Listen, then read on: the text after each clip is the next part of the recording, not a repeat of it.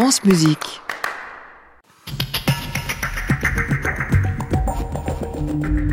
Musique Matin, le 7-9 de France Musique, Jean-Baptiste Urbain. Direction le nord, direction la petite commune d'Erzel. Là-bas se trouve un café un peu particulier. Il abrite trois immenses orgues de barbarie. Ils ont été construits au début du XXe siècle par Théophile Mortier, l'un des principaux fabricants d'orgues de son temps. Après la mort du dernier propriétaire en juin 21, l'établissement avait fermé ses portes, mais la commune d'Erzel s'est engagée à racheter ce café des orgues. Il a pu rouvrir il y a quelques mois et Flore Caron nous y emmène dans ses avec sa façade en briques rouges, le Café des Orgues a tout d'un estaminet ordinaire. Mais en ouvrant la porte, nous sommes comme plongés dans un autre temps.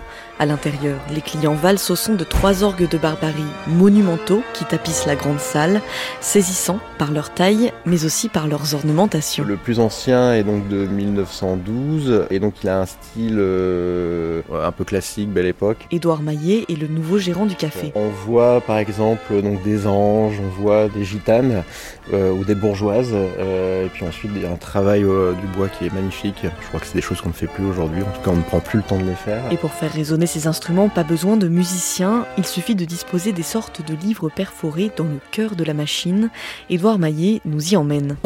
Donc c'est ici un peu le disque dur de, l'instrument, puisque c'est ici que euh, tous les tuyaux sont regroupés avec euh, justement la jonction avec le livre. Donc ici on installe le, livre, et en fait donc l'appareil est sous pression d'air. Donc là je vais envoyer l'air dans l'appareil.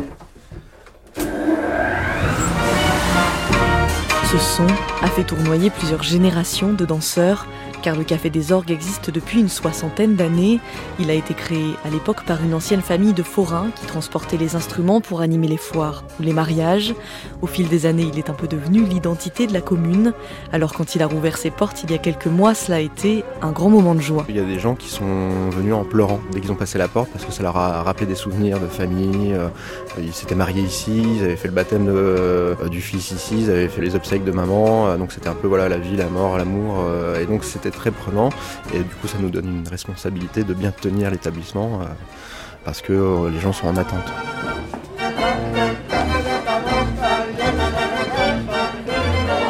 Le café a donc retrouvé ses airs de kermesse flamande et ses danseurs. Rien que de rentrer ici, j'ai entendu les orgues, ça y est. On était contents, on a un grand sourire. on est tout émoustillés, oui. Quand on vient ici, premièrement, c'est pour dire euh, changer ses idées. On vient pour danser, pour s'amuser. Euh, pour la musique aussi et puis euh, pour ces, instruments de musique qui sont euh, assez incroyables et rares, je pense. Et c'est en effet un patrimoine rare qu'abrite le café puisque très peu d'orgues mortiers ont été conservés dans leur état d'origine.